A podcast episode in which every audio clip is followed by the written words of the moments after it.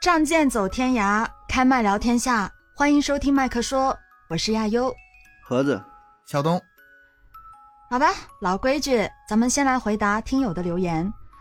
嗯，咱们这一次啊是挑了两个问题，这两个问题呢，一个是赞美咱们的，一个是批评咱们的，或者是可以是这样说吧，给是给我们提出意见和建议的。嗯，都是比较长的留言，写的很走心，我们觉得是比较有代表性的哈，所以这一次呢，咱们就选了这两条。嗯，从两个方面，正反两个方面都给我们节目提出了非常中肯的评价。咱们先来听一下，嗯，第一个，呃，昵称是萝卜不在家，他说，呃，自打麦克说开播就齐齐不落，入睡必备，上班摸鱼必备。就喜欢身边有人说几句话。本来呢是喜欢盒子，后来呢几位主播都开始喜欢了。说白了就是大家听这类型的节目不都是打发时间吗？别那么较真儿。如果真想学点啥的话，建议去上上网课。要是闲的没事儿，去找个鞋垫厂打打工，别搁别搁在这打击别人啊！三位主播要加油啊！爱比打击更有力量。来，你们俩说一说。这说的是真好啊！嗯，说的真好，挺好，是吧？说到心坎里了。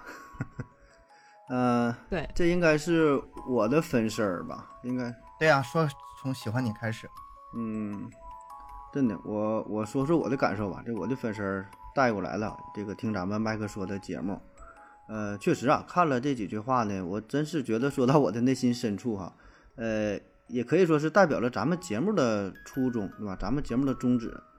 嗯，就咱们当时创建这个节目，咱仨一起研究要做这做这一档节目，主要的目的也是啥？就是一种陪伴嘛，对吧？陪伴，陪伴。对，呃，不管东哥是原来说案件呢，还是亚优说这个情感的事儿，还有包括我原来做科普，对吧？现在咱聚到一起了，这个主题内容也不限，可以继续的做下去啊，包括时事热点呐，很多内容都可以啊。但是不管你做什么内容，最终核心还是啥？就是陪伴这两个字儿，我觉得这个，这个就是咱们的这一个一个一个主题，对吧？做节目的最核心的地方，所以确实在咱这里开着车呀，干个家务啊，教不了任何东西。对呀，你平时特别睡觉之前啊，早晨这个呃洗脸刷牙如厕的时候，就有个声嘛，对吧？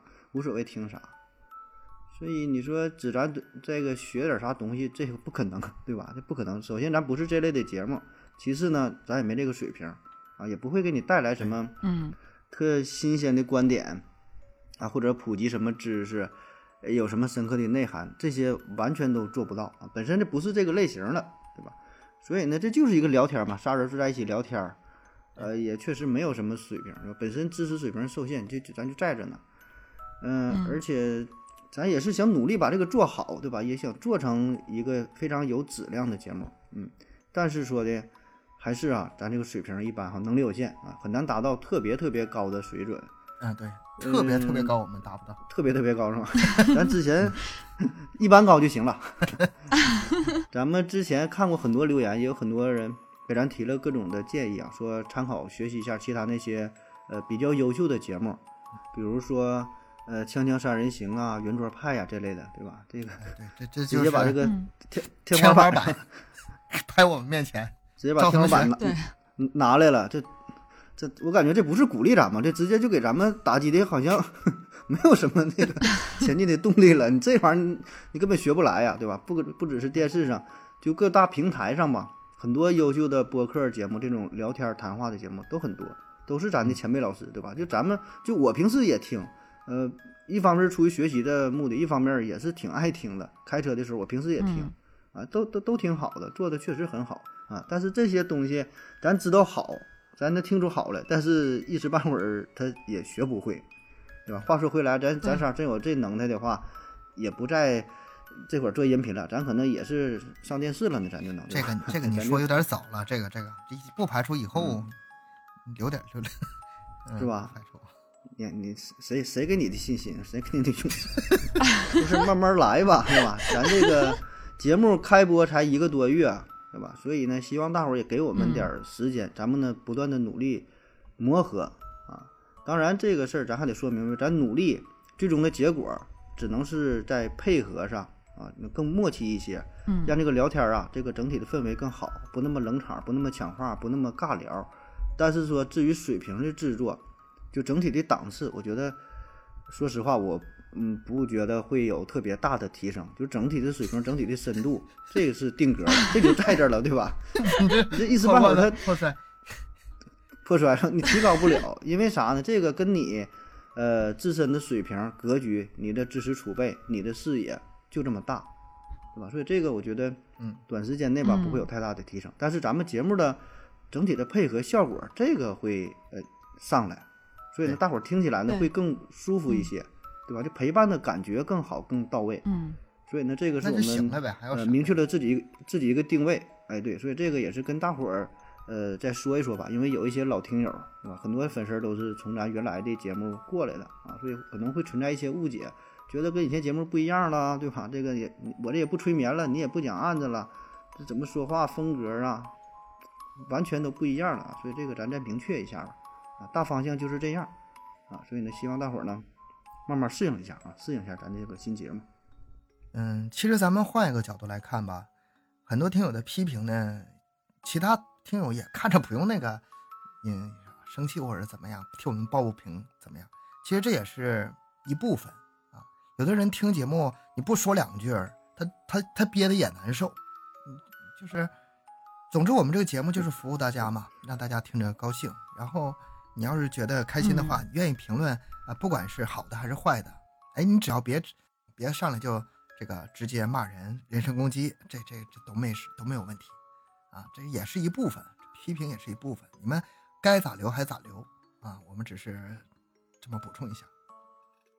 行，那就咱们接着下一个，就是前面说过那个前面留言是夸咱们的，嗯、下面这位听友呢叫昵称是向阳花，呃 VPA，啊、他这样说的，他说完整听了原生家庭和七夕这两期节目，个人觉得很差，呃，从节目里似乎觉得咱们三位啊、三位都是家庭条件很好的城里人。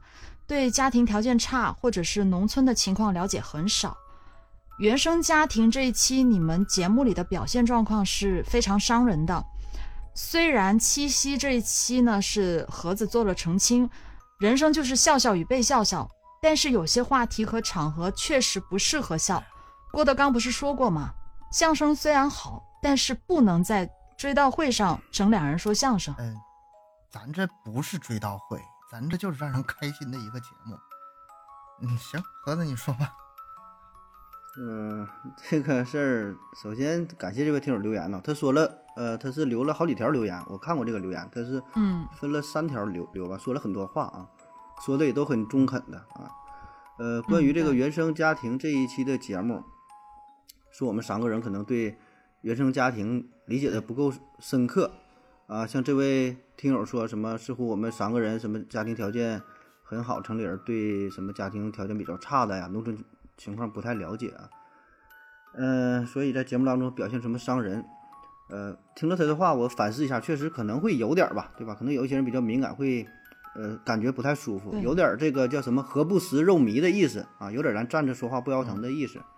对，嗯，其实这位这位听友的提醒吧，我们仨也是考虑过，就是每一期嗯节目开始之前，片头啊，就正式开始录音之前，我们都会提前碰头，都会提前开，就是开个小会儿哈，讨论一下，研究一下，就说一说这一期节目整体要保持一个什么样的基调，营造出一个什么样的氛围，对吧？就像之前讲这个十大悍匪，讲这些案件这些事儿，那咱必然会注意到，呃，不能聊得太开，嗯太太太嗨了，对吧？就嗯嗯，不能整得太欢乐了，对吧？必须得克制一下。虽然有的时候内心可能会会觉得挺开心的，对吧？聊到一些什么事儿了，聊嗨了，所以尽量还得控制一下自己啊。这个这个说的没毛病，确实是啊。但是说原生家庭这期节目，我个人感觉啊，反正我们就没想把这个基调定的特别低，特别这个悲伤啊，或者是负面啊。我觉得这个话题也不至于说怎么特别沉重吧，我觉得还好啊。这个可以用一个相对比较轻松的节奏来聊这个事儿。嗯，然后说什么咱们什么来自城市啊，什么家庭不错，这事儿吧，咱也咱没过多的说自己家庭啊，这个可能也是呃涉及到一些隐私的事儿啊。嗯，其实你要真要问的话吧，我还我还真就是从农村来的啊。我我现在我的户口也是农村户口，呃，家里边还有好几亩地的，但前一阵呢动迁了，所以还是有一定优越感。一下子咱我们三个人，你这是地位，这个真是从小在个。所以真是从小就在农村长大的。你就说农村那些事儿，你要跟我唠的话吧，我基本还真能跟你唠明白。从这个家里边种地啊啥的，家里边那个过年的时候去这个街上去玩啊，串亲戚啥这些事儿，都经历过。这真是不像你以为的那样啊。而且我说个啥事儿啊，就说这个原生家庭，上期上期没讲啊。其实这事儿挺好，应该放在这这期节目说。啊。这个多聊两句啊！你说到这个事儿，嗯，我上学那阵儿嘛，就是在农村嘛，咱那个，咱上学上初中，上初中的时候呢，都是骑自行车上下学，然后家庭条件好呢，咱那时候流行买那个叫大赛啊，就那个赛车，能那个变速的，一拧啊啊啊，前后轮儿啊，就是也是自行车，然后大赛，懂吗？你看 low 了，就是一拧的前前后轮儿，哎，对，一拧嘛，左右左右一拧，然后。那个车链子调到不同的档位，上坡的时候就能省点劲儿，就那种车，我们都管叫大赛。哦哦哦哦，我应该知道吧？知道，嗯嗯。啊，那就非常帅嘛，就一骑特有特有派呀。然后家庭条件一般的，可能也会买一个新点的自行车，对吧？上学了嘛。然后我在家里就条件就比较一般，贼穷啊。其实像我这样的也也也有也也不占少数吧，对吧？然后我那车就是。我一个亲戚淘汰的，人家不骑了。二六的是不是比二八的小点？破的，呃，修理一番之后呢，就凑合去。我要这么小点了，对对，有那种大那种大二八嘛那叫，那个我感觉这不太适合，不太适合咱们那个学生骑。二八那时候骑那个掏裆骑了，不知道懂不懂啊？你骑不上去，掏裆这个斜着啊。你看咱这说的都是生活，掏裆骑啊。中间有一条杠的那种吗？就横梁。现在自行车也有横梁啊。哦，那挺大的那种。二二六的吧，也会有，有的有。嗯。有横梁，有斜梁的。对啊。但是二八的它都是横梁，没有斜梁，它大呀。三角形稳定性嘛。而且呢，咱那个那时候腿儿短，没长大呢。你你你直梁蹬蹬不到底儿，所以得斜梁掏裆，这技术活。你看说这些话都是有过经历的，对吧？然后我说我那个二六那个破车嘛，那个修了一番之后呢。就能骑，但是呢，就就还挺破的嘛。用一句话形容，就是除了车铃不响，哪都响啊，就属于这种。所以为啥说上初中这事儿呢？因为上初中已经有了明显的这种感觉，就是对于贫富的理解，这种感觉越来越深。上小学时候吧，第一呢，可能是家里就是接触的人这些学生都穷；第二呢，那个时候对这个贫富认知比较浅，没有特别大的感觉。哎，我不知道你俩是什么时候开始对这个贫富有了这种。就心里会敏感，我是从这个就初中这时候就才开始，小学时候也傻乎乎的，不不知道，所以呢，一点点来，所以那时候我就说嘛，我骑个这个破车上学，就会很早的早晨很早天不亮可能就出发，然后骑着，就是一般都第一个第二个到这个学校的这车棚子当中，把自己的车呢停在一个角落里边，然后放学的时候呢就晚点走。啊，故意磨蹭磨蹭，啊，你们先磨蹭磨蹭，最后到这个车棚子，把这个车给骑走啊，就是不想和大伙儿接触，对吧？就是你这事儿，你估计你能理解啊。觉得丢人是吧？啊，对，因为这个车大伙儿也都知道，这车就是你的，对吧？因为你这保证会遇到啊，偶尔会遇到说这就是你的车，但是呢就不想跟大伙儿一起走，就刻意避开这个这个环节嘛。就是说放学的时候，人家那个车挺挺帅的，擦的锃亮，的吧？回家。咱就最后一个走，第一个来最后一个走。然后不说嘛，这个像咱这样也不是也不是一个，很多家庭都都是挺困难的嘛。有另外几个哥们儿也是如此。然后咱们 就晚走的也会遇着嘛。所以呢，大伙儿就保持着一种默契，就把自己的这个破车停在车棚子的东南西北各个角落，或者放在就非常不起眼的地方。然后咱这几个穷孩子就是也不接触 啊，因为就觉得挺尴尬的，就这种啊。当然，就是如果特别好的哥们儿，这另说。有几个小伙伴玩的特别好的，骑个破车，大伙儿一起出去玩，这个无所谓。所以呢，在更多的同学面前，你就会有这种感觉，就是，嗯，心理上就觉得吧，就很不好意思。所以我觉得这个也算是原生家庭你说造成的，对吧？当然，这个并不是说直接，呃，父母的什么性格，就是因为贫穷嘛。对吧？就会也会有这种影响。对，啊，所以现在回忆起来吧，挺无奈的，因为这事儿吧很难改变，因为那时候小，对吧？你你也没有什么能力，你很无助，只能去默默的面对，然后去忍受。而且呢，咱也不是那种特别作的孩子，挺听话的，你家大人也不给买，然后。也不好意思说，也知道自己家里这啥条件，对吧？你也不是那种说的，你不给我买个大赛完，我就不上学，咱也干不那事儿，所以只能就默默忍耐啊。所以这个经历，我就是在那段时间是很深刻的一个事儿啊。那那对于孩子来说，是天大的事儿了，对吧？你 没有别的东西，不像现在可能会买手机、买什么笔记本，对吧？心理上可能差不多，但是上大学可能家里都会条件差不多，咬着牙得买。咱那时候可能。嗯，家长也也不太顾及这些事儿啊。嗯，然后说到后来，咱就好了，后来生活条件改善了，是吧？整体咱那个生活水平都提高了，然后自己呢也是，呃，慢慢工作之后，呃，生生活水平有了一定改变。但我觉得更重要的还是啥呢？这个心理的改变，就心理变得越来越坚强，就是变得更坦然一些啊。不只是坚强吧，我觉得坦然这个词儿应该更好，就是能够顺其自然的啊。可能有一些事儿就不是特别。在意了，嗯，就前几年吧，前年还是大前年，疫情之前，然后参加这个高中同学聚会，然后咱挺多挺多，原来同学都开车去的嘛，然后现在混的都不错哈，就是开开个车啥的。当然这个我感觉咱这高中我这帮哥们儿这帮同学都挺好的，没有啥刻意攀比啊，说的呃非得开个什么好车啊，但是人家生活水平就到这儿了，对吧？买个这个什么 BBA，对吧？二三十万、三五十万的也不算啥事儿。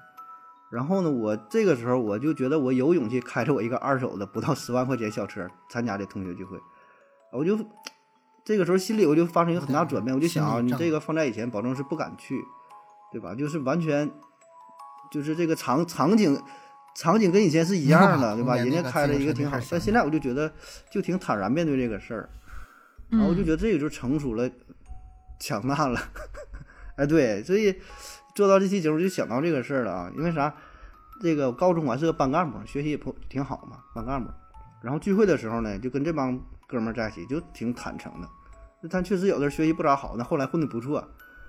我记着，我就这这这咱说外号说二狗子，我操！一看你又他妈换车了，这这这啥？这这哪款？咱都不认得，我就看看着标认识哈，奔驰啥的。我说你去接老师去，你别别给我磨叽，赶紧去。你那车坐着舒服，所以大伙儿嘻嘻哈哈的就完事儿了，他也不会在意。就是他这种，咱这帮哥们儿在一起，人家吹牛逼也是吹的很坦诚，说这车不咋地，换一个开俩月不爱开了，就是就很自然的说。有的话吧，你要是在对等的那个角度讲，人家就是正常聊天，但是你稍微自己心里有点脆弱的，对对，就是你自己，你把自己你自己当回事儿了。人家没说啥，人家说的就是描述事实。人真就换这车，我觉得这车不舒服，又换了一个，咋了，对吗？所以人家没想说跟跟你嘚瑟说怎么地的，真真就这回事儿。可能有的时候还是自己内心不够强大，会自己想啊，他又跟我装啊，又怎么的？人跟你装啥？跟你啥档次？跟你 不用跟你装。所以我就还说这个咱聚会嘛，后来。吃饭的时候也是啊，就基本这聚会，我一直都是这个饭桌上的焦点、核心人物，因为啥比较能说嘛。那个时候你普通话也这么 也这样吗？这班里边是个小班干部嘛，人缘比较好，跟这帮哥们都能扯到一起。没有，他们的他们的说话都跟我都一样，都是都是同学。在一个地方啊，那肯定都一样啊，听不出来。对啊，嗯，所以这个时候就是吃饭这段时间。就大伙儿的工作之后，我觉得可能彼此也都成熟了，都在社会上有过一些阅历了，所以呢，也不会把这个贫富看得特别特别重。特别是咱同学们坐在一起的时候，呃，这个还是比较坦诚的。所以这个时候我就感觉这个心呐就会放下来，跟这帮同学坐在一起，可能不会想的那么那么多，我就非常坦然。然后我就觉得现在回看这个事儿哈，联想到说做这个原生家庭这个问题。可能你的家庭啊，或是好，或是坏，或是贫，或是富，啊，一定会给一个人带来很多的影响啊，保证也会有一些负面的，不可能你的家庭百分之百的完美，对吧？这些是我们谁也没法改变的啊，注定你会在某个家庭出生，注定呢会受这个家庭的影响。但是呢，呃，命运还是在你自己的手中啊。可能在年少的时候有一些没法改变的事儿，你你你大了之后呢，仍然可以呃重新去塑造自己，对吧？努力成为自己想要成为的那个样子啊。也许说不能成功，但是你可以向这方向去努力吧。谁家里没点事儿啊？你看我是讲案子的是吧？讲这么多案子吧，东哥说说自己家里的案，说说自己家里的事儿。说说说，来，咱今天也不聊别的了，就就聊这个，来，就聊这个，说，再做一期是吗？我的亲奶奶和我的亲叔叔是在一次入室抢劫中死死去逝世的。那个时候我在我上初中，那个时候初中的时候，我记得老师把我从班级叫出来，说你家出事了，啊，然后我跟着爸妈去。派出所，当时我我记得有不太不太清了，嗯，当时在葬礼上我没有哭出来，但是在回家之后，嗯，十十几岁的男生哭的，知道那种状状态吧？嗯，那种就是因为我是从小跟我奶奶一起长大的，而且那个出事的那个房子也是我从小长大那个房子，嗯，对，然后稍微大一点，就是上小学之后。我才离开那儿，我对那个印象实在是太深了啊！一直在那住来着。对，然后出这么个事儿，那种就是对心理那种冲击，他不像是听别人说什么事儿，而是自己亲身经历。我这个噩梦一直做了很多年，其实直到现在也是偶尔会想起，因为我我奶和我叔对我挺好，但是但是你看，如果说你不把这事儿吧。就是给他真正的自己坚强起来，或者是把他，咱不能说忽略啊，这不不应该忘记啊，有很多事情不应该忘记，对。但是你用一个什么心态去面对它？该积极还得积极，生活还得继续，对吧？放下吧，我觉得。我，而且这事儿吧，包括我讲案子讲了五百多期了，我从来没说过这事儿。我就想说，每个人其实心里都有自己的，就是脆弱或者是。都会有一些阴暗的地方，对，就是对，不想不想拿出来的地方，是吧？所以说咱们吧，还是在那什么，更更阳光一点，积极一点。对，所以这事儿，对，咱我就我就说嘛，咱别把这个说的特别沉重，是吧？本来这事儿你要说沉重，那老沉重了，是吧？所以咱尽量用一种，呃，不说特别欢乐的态度吧，还是说放松的态度、轻松的态度，然后呢，来面对一些事儿啊，也不要说的。非得说这上纲上线整的特严肃，你说这样吧，咱也能做到。那那样这节目听着就更没意思了啊！所以咱尽量还是保持一个相对自由的这种这种。咱们把这期本来我觉得可以换题目了，有点远了哈，整的挺挺伤感呐。这，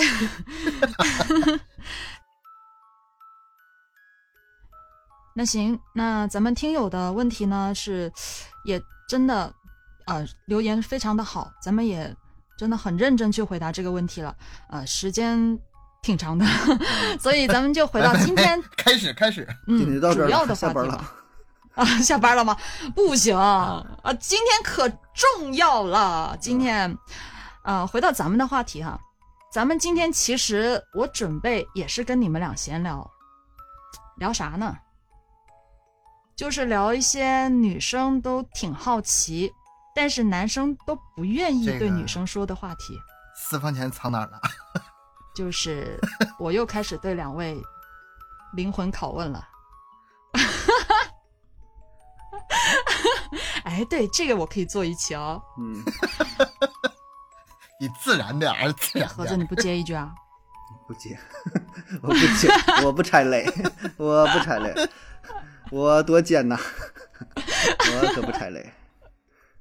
差点上当了。哎呀，行，那我，你们你们俩听好了哈，不得隐瞒，不得欺骗，不许跑题，不要废话，请如实回答。嗯，第一个问题，嗯，男人看女人一般会先看哪儿？回答。胸。胸 不是。东哥。我这个人呢比较正经，你要说我看女人哪儿吧，我看灵魂，一个人女人灵灵魂一定要美。怎么看呢？怎么看呢？你怎么看的？我就想问你，你你你看得见我的灵魂吗，东哥？看得见的，很美啊。啊，谢谢。嗯，其实这样啊，如果说咱不说那个熟人啊，就是看那个你这问题一看就是看大街上走大街上看是吧？走大街上看的话，嗯第一个得先看眼睛。为啥看眼睛呢？你得先看他看没看看你，他看你的话，眼睛赶紧挪开啊。他没看你的话，你可以再细看点。资深资深老流氓，你看，对，挺有经验的嘛。那不是你正常，你你说的好听，你上大街上你不得先瞅瞅那女的瞅不瞅你啊？这绝对。这我觉得你得先看这个具体问题具体分析啊。你看这人吧，是正面、侧面还是背面？哎，这眼紧劲又来了。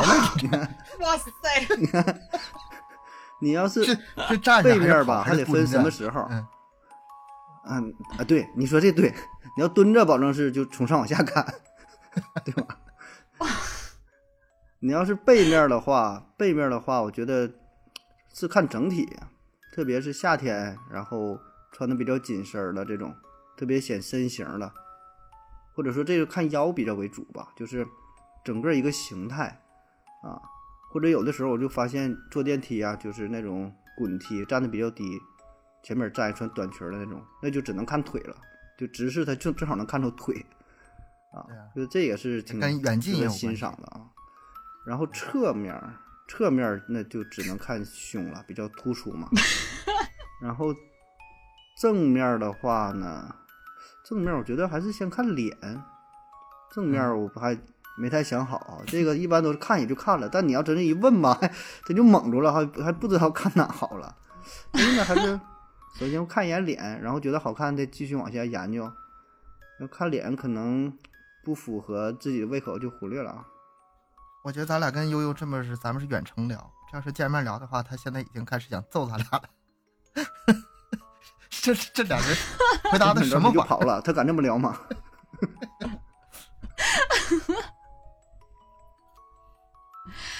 呃，其实我觉得这个应该也是因人而异吧。就就像你们俩就性格不一样，所以欣赏的角度也不一样，就是看的角度啊，或者是第一眼看过去那个都感觉是不一样。但是有一句话是这样说的，不是说看女人先看腿吗？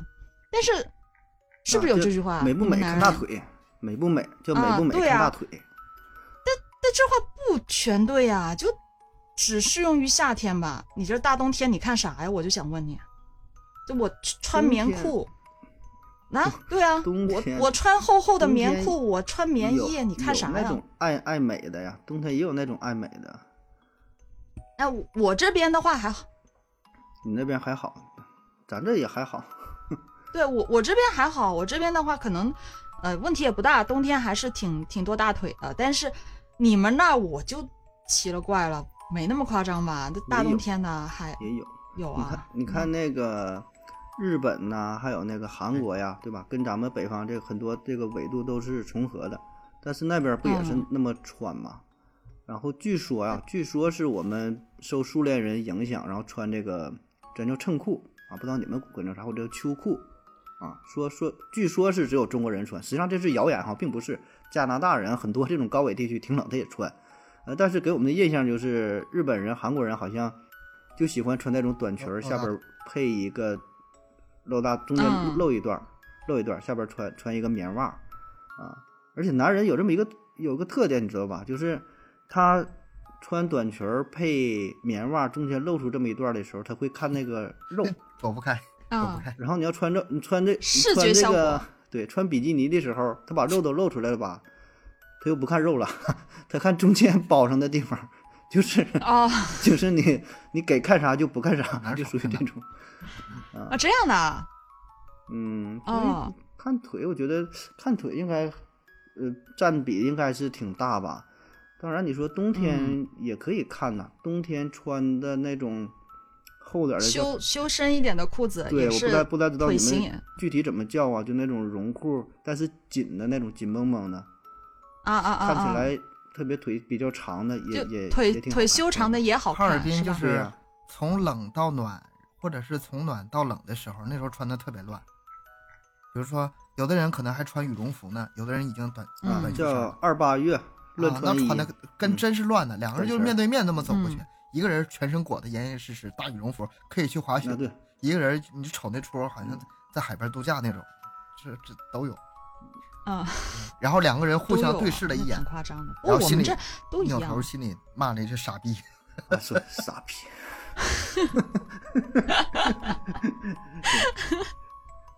这这事儿在咱这确实存在，咱有古话嘛，刚才说这二八月乱穿衣，就指的阴历。这段时候换换季的，一天温度温差变化比较大，那、女生都这样啊，对都就喜欢露露一点儿，把自己腿型展现出来，嗯让大伙儿看一看，对吧？就满足了我们的这个需求。其实最普遍的顺序啊，就是你们都没有提到的，最正常的顺序应该是什么呢？应该是先看衣服，然后才到胸或者脸或者头发，然后才是身材。就为什么很多人都会把衣服排在最后呢？其实不是的，你们想象一下哈，如果你第一眼你不是先看到衣服的话，衣服看啊，没了，你如果他全身裹得严严实实、脏兮兮的，你看什么呀你？就就是吧，你其实你第一眼看的就是衣服，你就会先视觉上，你就会第一眼先看他穿什么衣服，然后再去观察他的细节。你说你你说啥？对吗？嗯，这个，所以也也，啊，我觉得这你长得漂亮，你说啥都对，就这意思是吧？但其实是正常的。这一眼的话，其实视力也不是说特别的那个啥，你第一眼看过去可能是看整体嘛。但整体的话，正常来说会会先看衣服的，因为它衣服占的面积比较大，所以第一眼看过去会先看衣服，然后接着如果他露胸了，他胸比较低，或者他胸特别的吸引人，比较大一些，可能你会看胸了。要么如果脸特别好看，头发特别脸长，特别大，看脸。然后你也会去看脸。我就服了你。屁股特别大就看屁股是吗？就是看哪大。你得看你从前还是后面去看啊，真是的。对呀、对、我说还得看哪方面。但是我觉得这个，这个其实真的不能说是因为男人很好色吧，我觉得这是一种本能，欣赏的本能。嗯，但是这是一种与生俱来的，我觉得这是真的是与生俱来的。呃，但其实没有什么太固定的顺序，因为就像盒子，我估计这人就是喜欢颜值高的，就看第一眼先看脸，因为一般情况下脸是不会挡的，除非是特别冷的天气啊，是吧？哎一般情况下，哎我发现这个事儿，就是疫情以来呀、就发现美女特别多，啊，只看眼睛是吗？明白啥意思吗？就是都戴上口罩啊，戴口罩，对，哎对，就戴上口罩之后，我就发现，就都都挺漂亮的，因为眼睛就挺容易画的嘛，对吧？画个眼线，然后显得挺大的，然后就剩下都给遮挡住了，鼻子和嘴，嗯，这些挡住之后，大伙儿就可以肆意的去想象，然后看着眼睛，就我反正我我感觉是这样啊，上街或者是在电梯当中，一看嗯，十个里边儿得有七八个，我起码我觉得是都是中等偏上的，啊，摘了口罩不知道是啥样的啊，所以你说这事儿看脸，保证确实是得看脸啊，而且我们还容易容易想象哈，就按照自己的这个想法，按照这去脑补啊，脑补一番。嗯，说起这个，确实是啊。反正我的话，我我就有个习惯，比如说我这边疫情严重了，我要戴口罩出门的话，我就肯定不化妆，不戴口罩出门我才化妆，就 是我就白化了。反正也看不到是吗？对呀、嗯，所以是确实是，就只露出眼睛的话，嗯也就是有，因为可能五官的话，你不一定所有人的五官综合起来都好看，但是、嗯呃，如果只看眼睛的话，其实有个，单拿一个是吧？对对对就就，吸这个这个好看的概率还是比较高的。我我现在出门刮胡子已经不太重要了。每个人都是视觉动物吧，无论男女，只是呢在后天才渐渐改观的这个很正常，谁都喜欢好看的东西是吧？我也喜欢看美女啊，我特别喜欢你。也看吗？你也喜欢看吗？你别说你肯定啊，你这很整个正常的帅哥特别帅，美的东西特别高，特谁都爱看别肌肉特别好，咔嚓站你面前，盒子，你不演？行我我不喜欢看，我也不喜欢。咱不说小心脏扑通扑通的吧，这你最起码多看两眼。真的假的？你不喜欢看啊？我为什么要喜欢？我我我看，我男女我都看，会有会觉得，就是怎么说，就是一个非常优秀的、非常健壮的嗯啊，非常非就是一个一个人类，就是就从这个物种的角度来说，就觉得这人非常就是本能嘛。健康啊，对对，动物的本能。我觉得这个欣赏是一种本能，真的就是一种本能，就是你看到好看的东西，你就会多看两眼，很正常，是吧？哎，那我加油，我得问你个问题啊，你就是如果你被别人看了，嗯，或者说就是这种明显的是直勾勾的看着那种，看了好像怎么地了是吗？就比如说在公交车上，在地铁里，嗯然后坐你哎对面，盯那，呃，你会意识到他会，哎，就盯着你，啊，这个时候就就看脸吧，咱就说嗯先别看，先别往下看，就比如说就看脸，就觉得挺好看的，就看你。就首先你会有什么心理的反应？第二呢，你会有什么实质上的反应？呃，首先你瞅啥呢？你瞅你瞅啥呢？你要在哈尔滨地铁就容易打起来了是吗？就瞅瞅你咋的？瞅你咋的？首先男是男是女，这得有区别，男的是小孩还就是大人？就东哥，就就东哥这样，长得中等偏下，什么叫中等？是男的。就不行，这个暴露了。就就你面前，中年油腻大叔是吧？我我知道，就这个这种这种类型的，就是手里盘个串儿，盘个串儿，然后穿一个大花布衫子，啊，大金链。我也别说太凶，咱说就是正常一个男士，呃，三嗯。三十左右岁儿，嗯，我一般情况下，如果可以的话，我会避开啊。就是我发现他一直盯着我，就有有空间能够走开的时候，就可能会转个身啊，嗯背对着他。他，嗯对，让他欣赏一下你的后面是吗？看看你的这个后面的 就是正常，反正我的反应就会，如果他直勾勾这样一直盯着我的话，我肯定会避开他的视线的，就尽量的去避开。如果有空间可以移动一下的话，我会移动，或者是转身背对他，就不看他，或者是自己看一下手机啊，或者是看一下什么别的地方，反正我就假躲开。对，尽量的躲开，我我会这个样子。你说这是你实质的反应，还有一个说你心理上的反应，会不会觉得就好嗯嗨哟？你真说呃完全不一样，这真的是，如果像。东哥这样的话，我估计就就是傻逼。瞅啥呢你？没见过女人吗？啊，就那样啊。要是要是帅一点，就觉得还好。哎，是不是我这个眼线没画好是吗？是不？哎，今天那忘忘化妆了是吗？嗯，帅的话，我可能直接给他笑一个吧。哎呀，哎呀，听到这个答案太悲伤了。你看，被被咱俩反问了。我觉得在哈尔滨吧是这样，如果说真的是别人盯你的话，不管男女，一般都会盯回去。想我想看你啊，你不盯我吗？你想干啥？我我想看看你想干啥。然后这时候对方一般哎，就先那什么，先认怂啊，看假假装看别的地方。如果是这个目光躲不开了的话，俩人真就目光交到一起了，躲不开了。躲开了。嗯，哎，嗯，你这个衣服真好看，搁哪儿买的？我给我媳妇买一套。这个或者要么就说，哎呀，这不好意思，认错人了。一般这么解决。就算是那个什么，明显的故意盯人家，嗯，要不然就尴尬了，要不然就尴尬了。嗯，那得看距咱咱们别离多近。别谈，咱们别谈这些客观条件了。我现在我都有点烦了。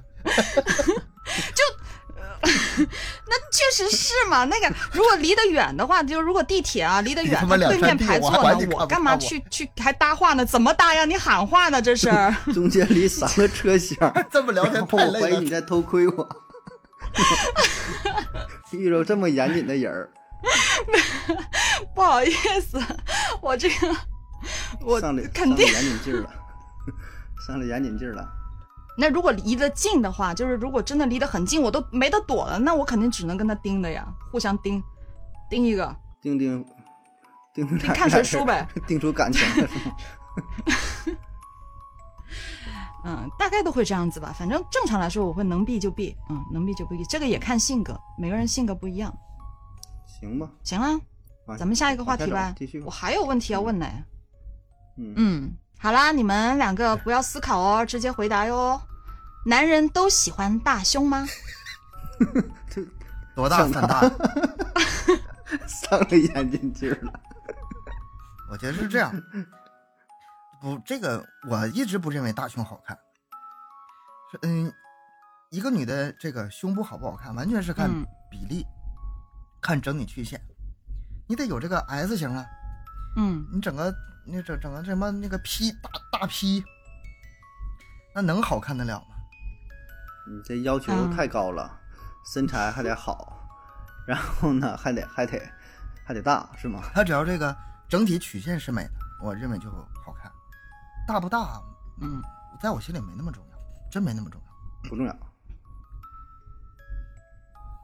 那嗯，平乳呢？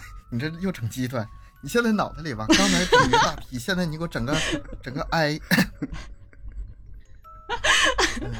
平如，我觉得你说的好像充气娃娃一样，漏气儿，漏气了，漏气了。这都是啥节目？这做的？这里你你们俩给我如实回答就好。那好吧，那我只负责问。过大或者过小，可能都会造成心理上的不适。嗯，可能是哎，正好，哎，嗯，最最最好看。满意了，就这就这样行了吧？啊，盒子呢？其实你说这个吧，我还真就研究过。我跟你说一下啊，我问我我问你个问题，你知道这个三十六 D，这个三十六和 D 是分别指的啥吗？三十六，它指的是维数，嗯，就是这个上围，女女生三围，你们知道吗？它是那个是围数，就是你那个，它不是你的胸部有多大，而是你的那个围围度。围呃胸腰臀这三个吧？你说三维，作为科普主播，我就想到三三维空间了。对，胸腰臀三维。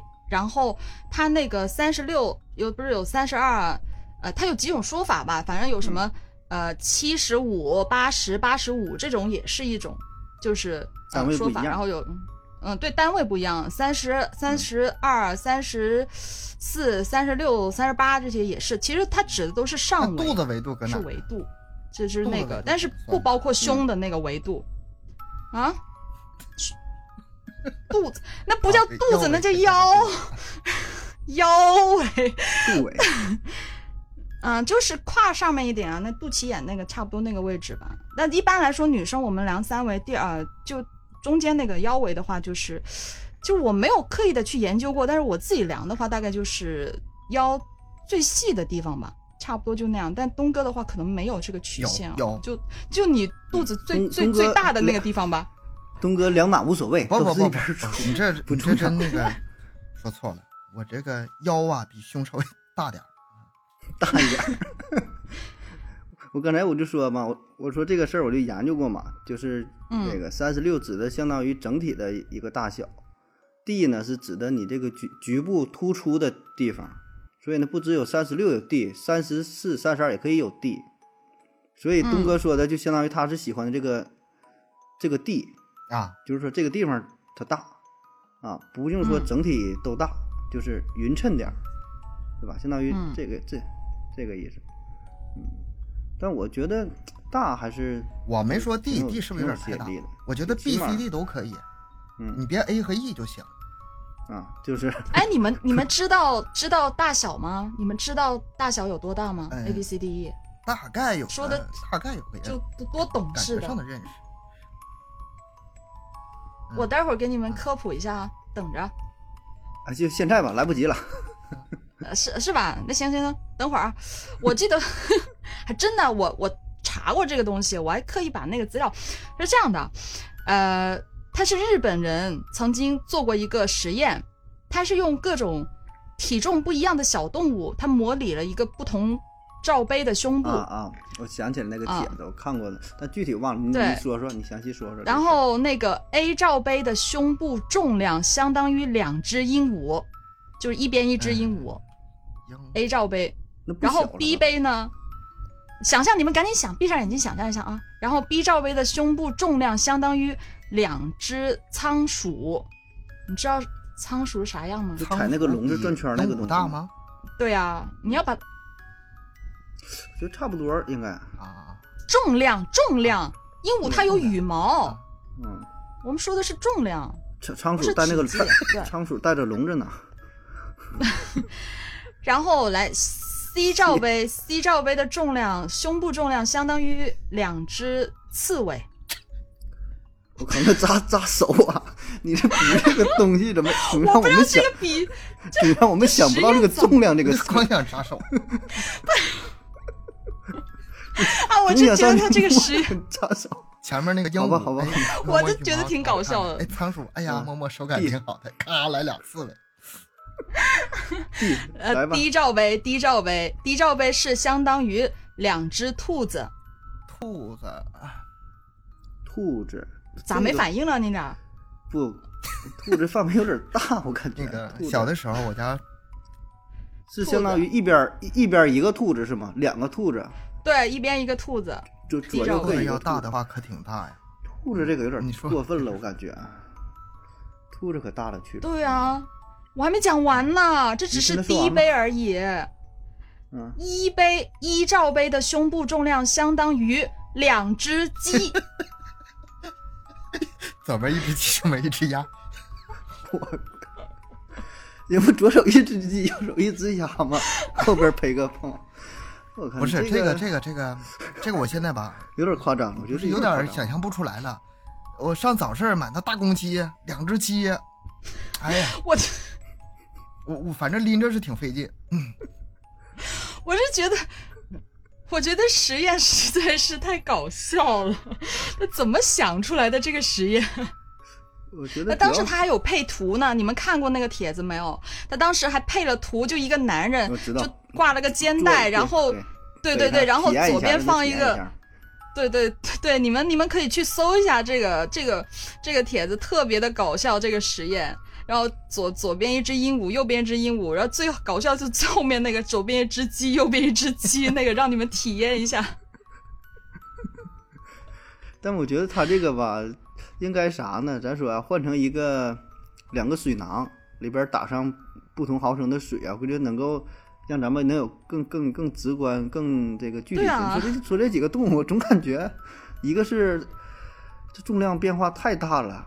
而且你说两个兔子和那鸡，它俩不知道谁轻谁重的，我觉得大兔子就对你得看是成年的兔子还是小兔子也不一样哦，是吧？这小鸡跟大鸡也不一样，你公鸡跟母鸡都不一样，那两只公鸡得多吓人呢、但是主要听听完你说这个事儿之后吧，对我心理上造成了挺严重的影响。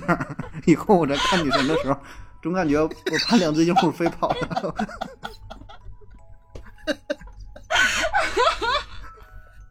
哎呀，我妈，这脑洞。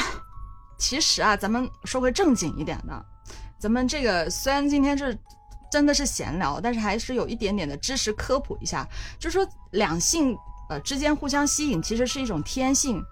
然后呢，嗯，喜欢就男人几乎啊基本上都喜欢大胸的女人，她不仅仅是因为好色，是因为呃咱们人类发展了数百万年了嘛，就是在以前呢，远古的时候，男人他必须要找到生育能力强的女人才行。然后他要怎么去判断这个女人的生育能力呢？嗯，对女人来说，可能胯大会比较好生育啊、这也是呃一种不是有种说法叫什么屁股大能生儿子什么之类的，反正男人喜欢屁股大一点的女人，也是一种、一种本能，其实也是一种基因遗传。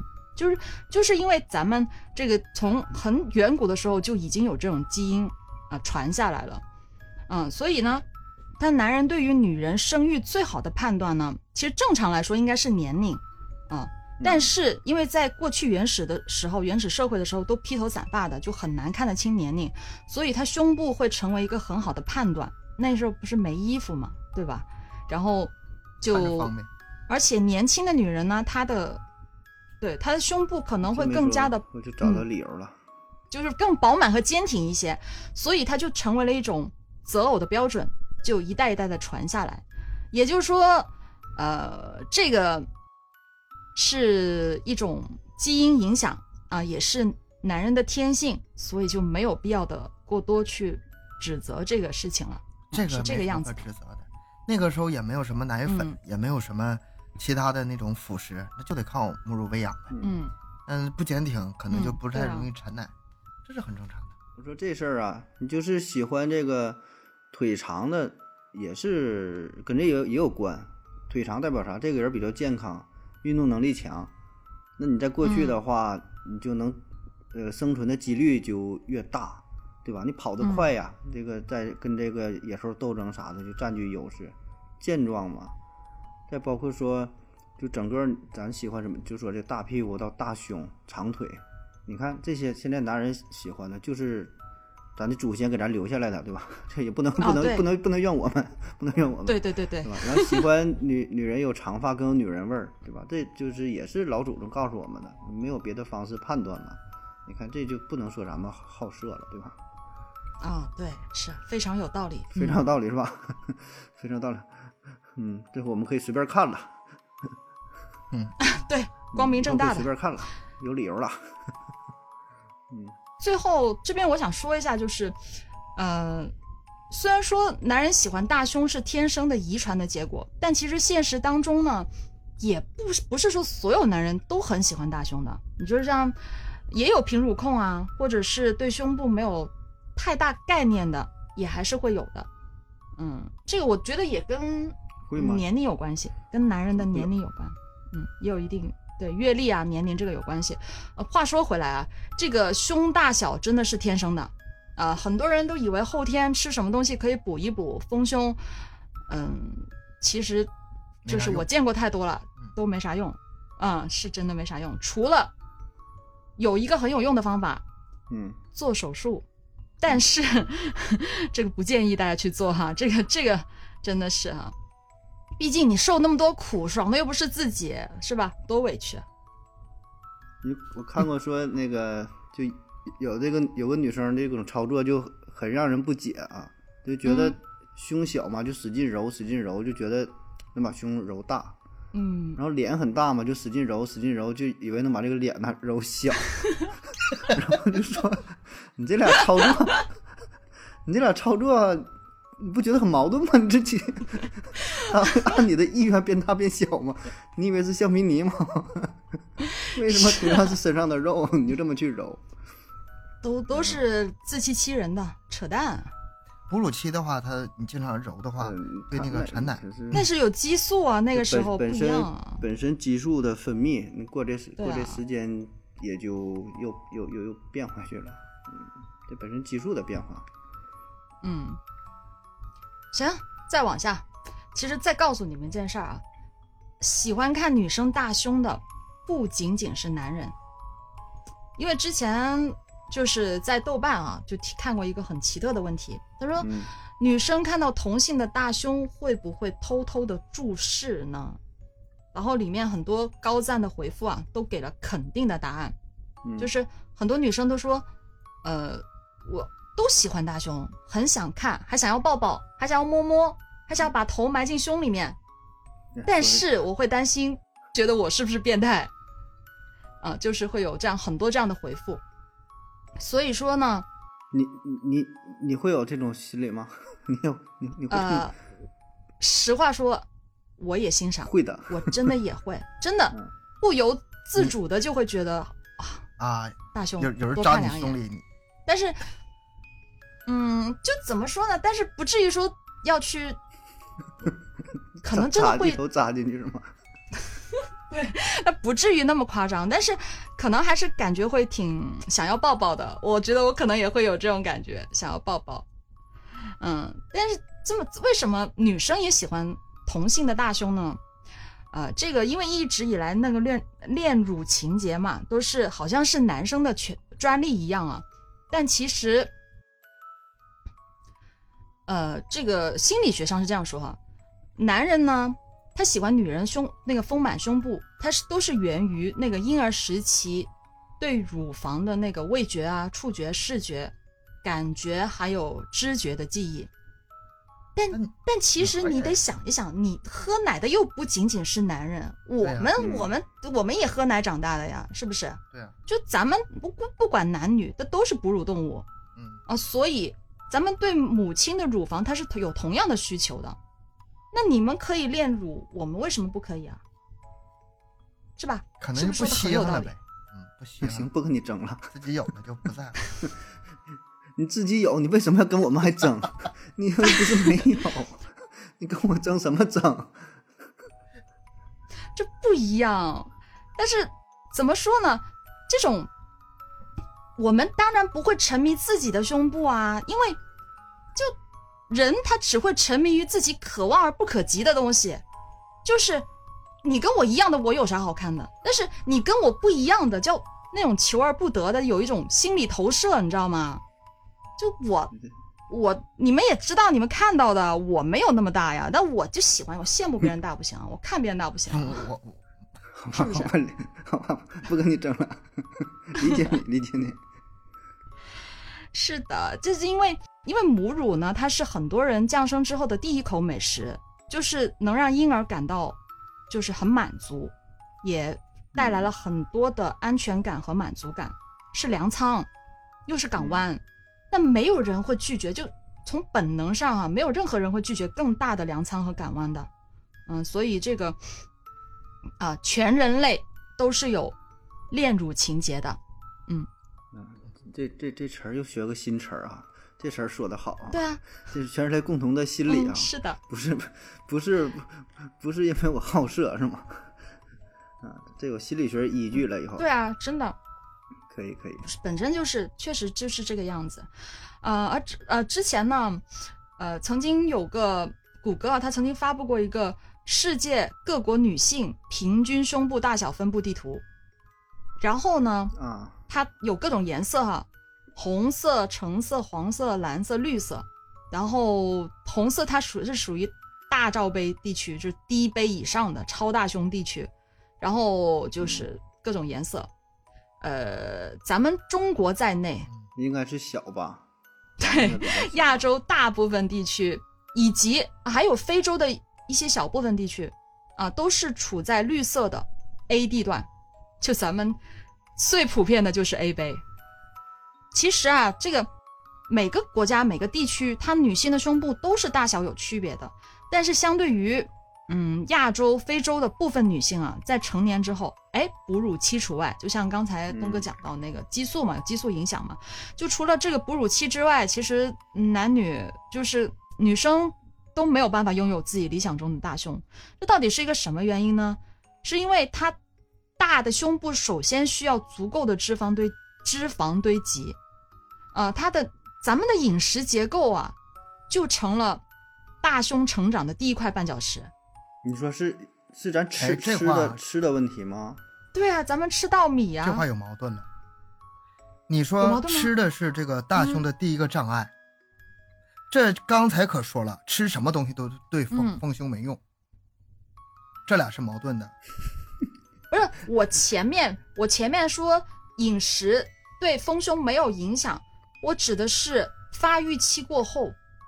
应该是跟发育期有关系，就比如说你还小的时候，嗯，你的如果你从小就可能，呃，像欧美地区那样吃肉食，嗯，喝牛奶什么这样的话可能会有影响。但是如果等你已经成年了，就像我这样了，我再封封我就没希望了，你知道吗？自信点，我觉得可以的，我我我觉得也可以，加油！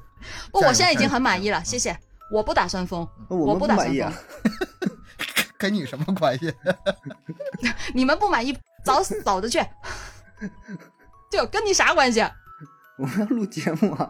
他是，我觉得这应该是这样这样去理解，应该是我前面的说的这个，呃，这因为在营养上，它在发育期的话，它咱们的这个亚洲地区的这个营养上就很难 battle 过那个肉肉食地区。没有，他这个我跟你说，他他这个调查这事儿吧是这样的。你要想仔细听，我我一分析，它的这个数据，一个是指的是个体，一个是指的整个群体。它指的是整个群体需要进食脂肪之后，进行大量脂肪堆积，在这前提之下，才能有足够的这些脂肪，然后原材料形成更大的胸。这是一个对于整体来说，但是但是你对于个体来说，不是说你你吃肥肉就是你就能 长出这个东西，它只是对于一个整体来说，这是一个基础啊。但是我们亚洲人嘛，就跟他们饮食结构不一样，所以呢，整体上是以稻米啊、什么淀粉呢这些为主。对，所所所以说，不是说你单纯吃这些东西，你就能快速的长出来了。这会儿也不不必纠结吧，你就这么一说吧，这个咱一整，这咱一研究就特别研究特细了，全上了严谨劲儿了。他说还有一个因素，就是因为咱们这部分的地区啊，它普遍携带抑制大胸生长的三七零 A 基因。他说是因为这个从根源上就使胸部难以崛起。这个东西我不太懂，盒子你知道吗？三七零 A 基因没有啊，真没听过呀。但是你要说有这基因，那那没就无解了。就说咱亚亚洲人普遍会携带这个是吗？是啊，我我是查资料，他是这样说的，所以就就是吃不吃咱们就就不管了，反正就咱们就有这个基因了啊，是吧？我就这样了，就破罐子破摔，我就这样了。加油，加油，不要放弃，不要放弃，好吗？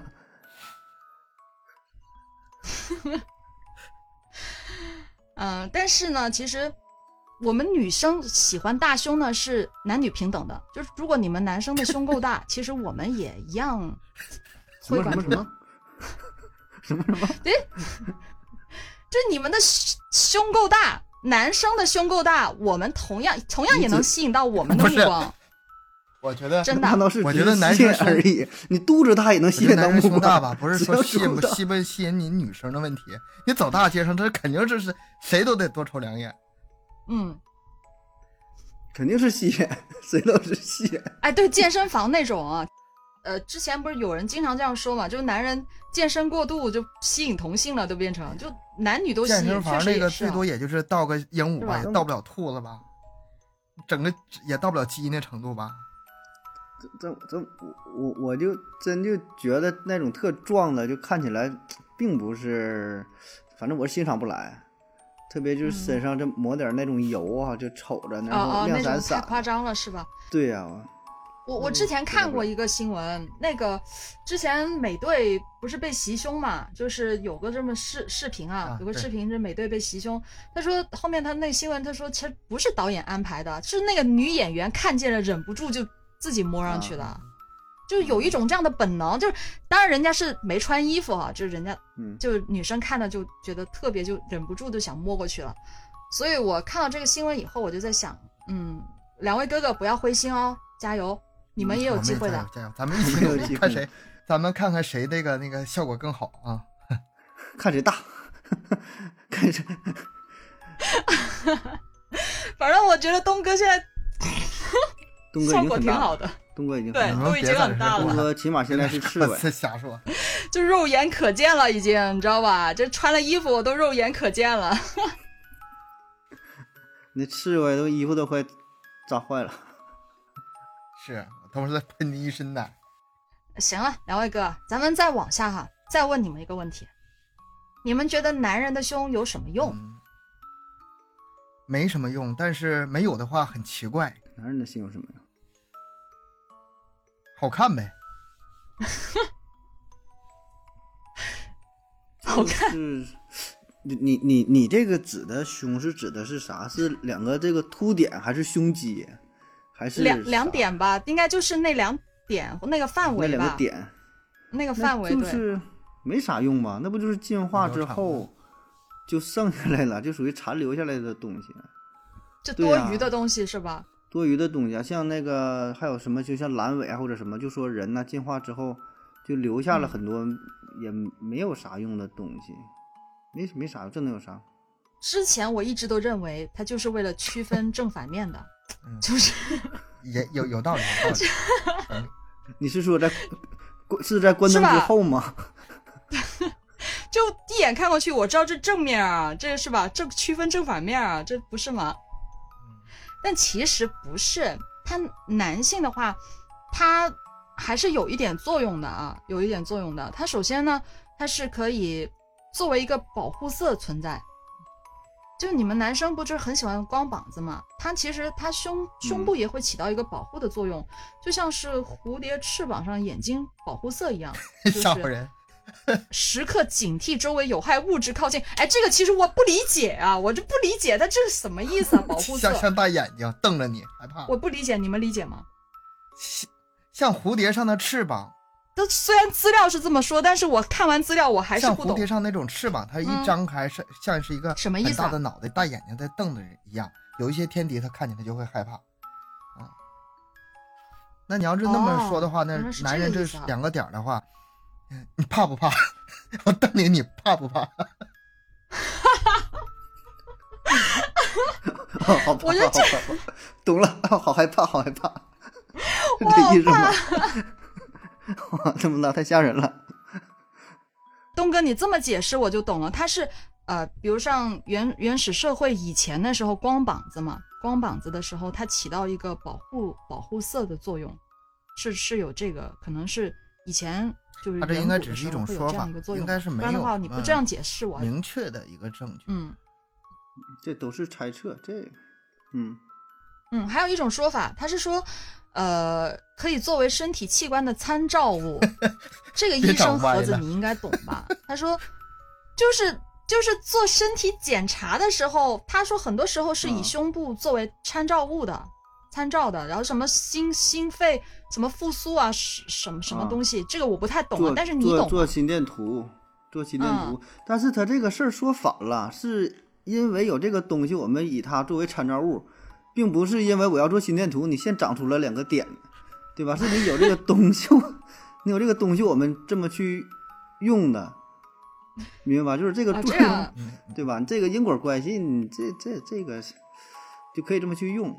但是你 不能说的，我为了以后做心电图，我就我长两个点吧，那你要那么说的话，我我长这俩点不做心电图的话，这反太浪费了过来了是。吧？对对对对，他说反了，对对。那也就是说，其实也不成立啊，这这种说法也不不成立啊成立。不成立啊，啊这因因果倒置了嘛，对吧？我觉得是这样的。嗯，还还有啥功能？还有一种说法，他是说某些情况下男性的乳头也可以产奶。超级奶爸是吗？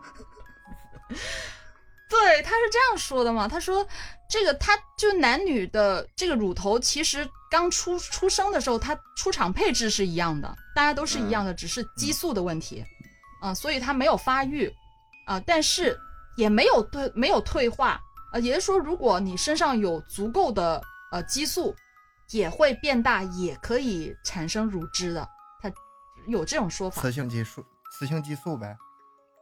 嗯，对，问只是我不懂他这种说法有啥意义呢？就男人喂奶干嘛就是？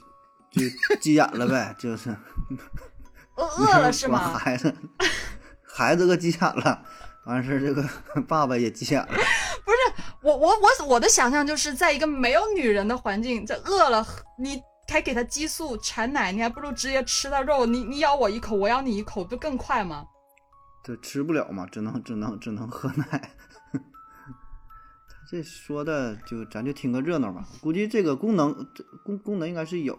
男女这个性别吧，你要是只是从表面上看，它只是分男女，但实际上根据这个染色体情况，嗯嗯，可能是三分男七分女，或者嗯是九分男一分女，这这这种中间状态其实很多，它不不只是两个嗯极端状态。就是，然后而且呢，它这个中间还是会发生嗯，变化的。它这里边会很多很很多很多种，那你说从男到女，从女到男，你那个东西你得背着呀，一种渐渐进渐进式的变化。你你那东西你得背着呀，到到你这儿哦的时候没有了也不行啊。嗯，就是表现上是男女两种，就是一和零嗯两个状态。那实际上呢，每个人都会是一个综合体，对吧？只不过说男性可能绝大多数，比如说占百分之八十、九十而已。啊，有一些嗯就是有渐渐进到中间的状态，百分之四十、五十、六十，就比较模糊他。这个 嗯他他这跟那个比如说同性恋也也有就是类似的那个比例吧。啊，可能是有的人看起来像男的，但他实际上也喜欢男的，但他身体里的嗯性别其实有有一些跨性别了。其实这种人也很多。嗯，对我我那你说，那这时候他那个胸产奶就有用了呗，背着呗，嗯。有备无患呗。你你你说这，我想起来就有，比如说一个男人，他有这个性认知障碍，他觉得自己是一个女人，嗯，然后呢，他又同性恋，然后呢嗯，就他又找的是一个女性的朋友，你明白吗？就他是一个男的，他找的也是女的，但实际上他是有有两种病在一起，不是不叫两种病啊，就是说错了。这个这个叫做呃性少数群体啊，现在这个词儿变了，这不是一种病啊。这个这个这现在这个对于这个事儿也是越来越开放了啊。这个只只是说对于性的感觉认知不一样啊。这扯哪去了？这说到男的产奶了，还 还有啥作用吗？它其实还有一个作用，嗯，就还有一个作用，我估计是真的是有的，就是他说男男性的胸部和女性一样，同同样也是性敏感的地带之一，就也是很敏感的，这个讲理，这个也是很容易受到刺激的，啊，这懂，这懂，啊懂，啊是吧？终于终于确实 确实是有有一个说说到点上了是吧？这说到点了，我觉得这是唯一的作用。啊，这两个过来人有经验。行，那我再送你们一点知识啊。男人胸大胸小，这个也跟激素有关系啊。它是如果说它呃雄激素减少、雌激素增多的情况下，它都会引起那个胸部发育。但是你们知道知不知道，就是它发生概率很高的情况是出生在新生儿，新生儿发生率非常的高，因为它孕期它有残留。他母亲身上的那些雌激素，所以新生儿他的那个胸部发育的概率很高。我不知道你们俩有没有注意过这点儿？就男，就小男孩就胖嘟嘟的，其实他的胸部会有点肉，嗯，就那种，但是可能太小了没发现。注意，对呀，你看了也分辨不出来是因为胖啊，还是说是因为就像你说什么激素原这也也看不出来。小孩谁也也不注意这些事儿吧，就瞅着胖乎乎的，嗯。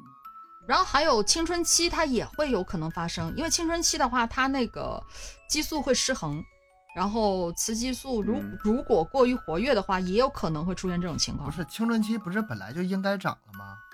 不，他指他指的是男的啊，男的，男的，男的，男的也会长胸，就是在青春期也可能会长胸。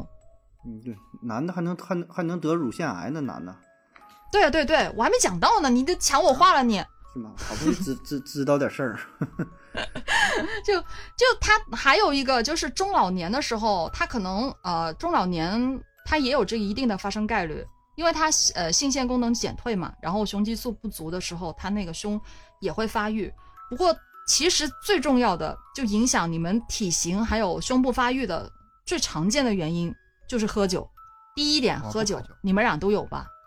嗯，你看我看东哥那胸我就知道有。你不喝吗？我不喝酒。啊，那盒子有，我知道盒子有。你说喝喝酒会让胸变大吗？啊，对，因为它是为什么呢？是因为它那那你应该喝点啊。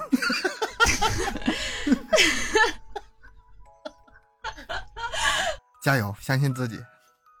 是吗？左手木瓜，右手啤酒，咕咚咕咚，吨吨吨。我不想长胸。我都说了，我得跳舞，我不能长，我这可以了。然后他主要是为什么呢？他说肝，肝脏，因为肝脏，我们都知道喝酒它是伤肝的嘛。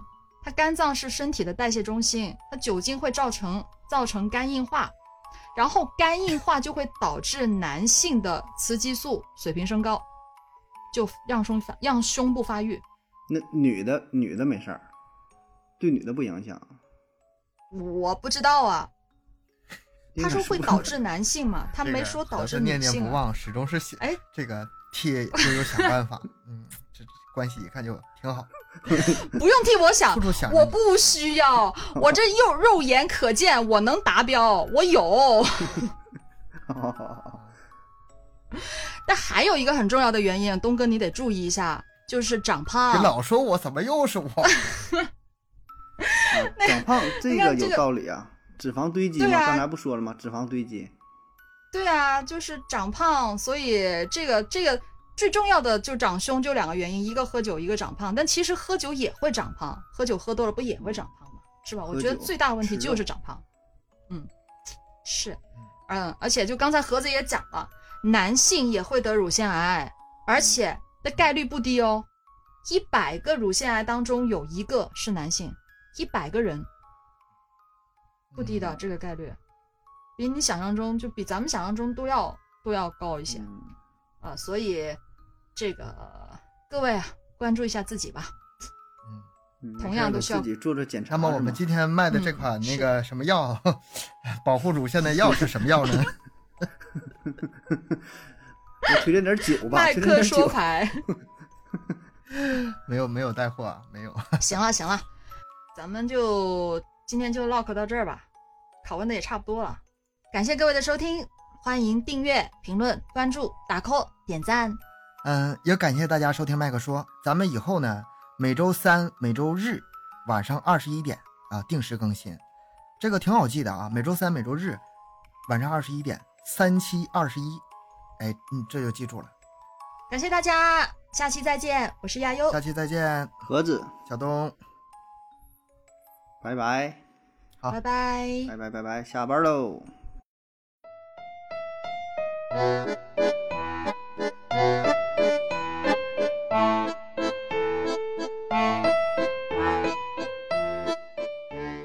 盒子试麦，试麦啊，试麦，试试麦，试麦，喂喂喂，试麦，试麦，可以吗？我可以，可以，可以，非常棒，可以，可以是吧？眼泪都给我笑出来了。好好好。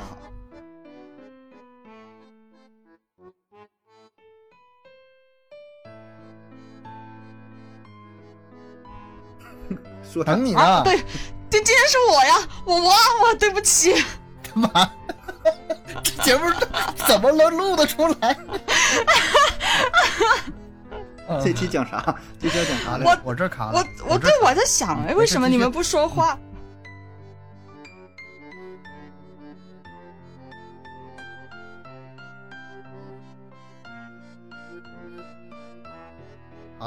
能看着你俩。嗯嗯我是不是正经的也得把图像关了呀？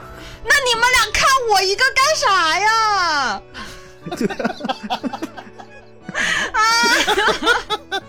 你不卡呀？你不卡？气死我了！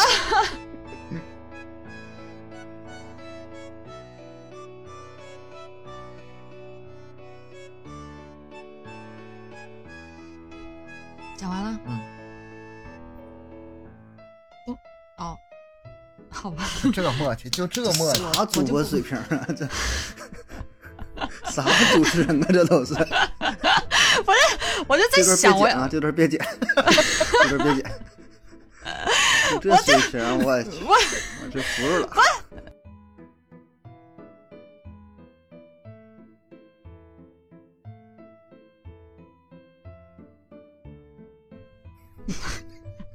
哎，你们这看不见吗？我穿我穿了衣服，但是也能看见，好吗？这么小看不见，不看，这么小看不见。好过分，你们好伤我心。不过实话说吧，就就因为我本身我自己是跳舞的嘛，然后这边的话，我是我是羡慕别人大，但是我自己真的不希望自己大，因为跳不起来，不方便是吗？对，真不方便，太难受了。带着两个大兔子，嗯，而且 俩鹦鹉随时在飞。就就很实话的说啊，咱们咱们这一行，你可以跳那跳那个叫兔子舞啊，有舞不叫不就叫兔子舞吗？那不叫真正的舞蹈，哥哥，你懂不懂什么叫舞蹈？我要出一期节目，我要出一期跳舞的节目给你科普一下，真的是。那那叫舞吗？那不叫舞，好吗？那还不叫舞吗？thank you